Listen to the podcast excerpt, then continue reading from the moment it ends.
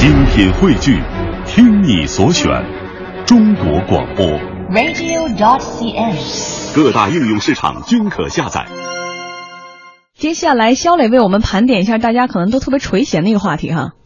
盘点各国的年终奖，这个我觉得每到了岁末的时候是大家可能最关注的一个话题了。像各种五花八门的年终奖啊，都是大家这个茶余饭后很感兴趣的一个事情。但是呢，由于这个文化背景的不同啊，各国的年终奖当然也会各自有特色。之前可能国内各种行业的年终奖我们已经说了很多了，所以今天呢就跟大家来梳理一下这种各国的年终奖。首先呢，我们来到英国的伦敦，现在呢是早晨的八点三十二分，在英国公司啊，像高级经理人员一般会拿到年薪百分之二十左右的年终奖，但是呢，从事文秘或者体力劳动的员工只能拿到百分之六左右，也就意味着说，假如说我这一年的工资然后是呃十万的话，可能我的年终奖拿到就是六千块钱。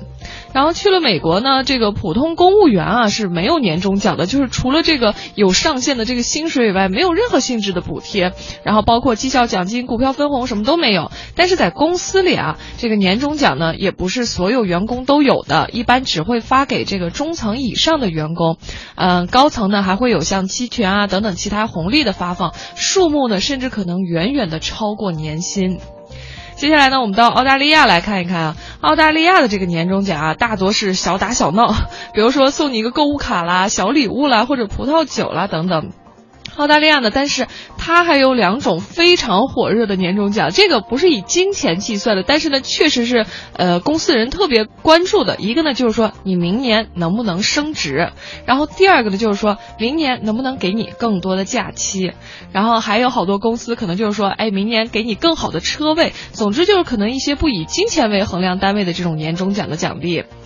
然后呢，呃，就回到我们亚洲啊，在日本啊，普通行政职务的国家公务员呢，奖金平均是大约是四点八万，就是合下来大约是四点八万人民币。然后公司啊，除了这种年终奖，然后半年奖以外呢，他每年四月会发一个太太奖金，也就是发给你的，就是发给你的老婆的。就因为日本企业啊，就认为说奖励员工的太太能督促员工，就能督促他们更好的去支持自己丈夫的工作那。这样没结婚的人会不会很期待结婚？对啊，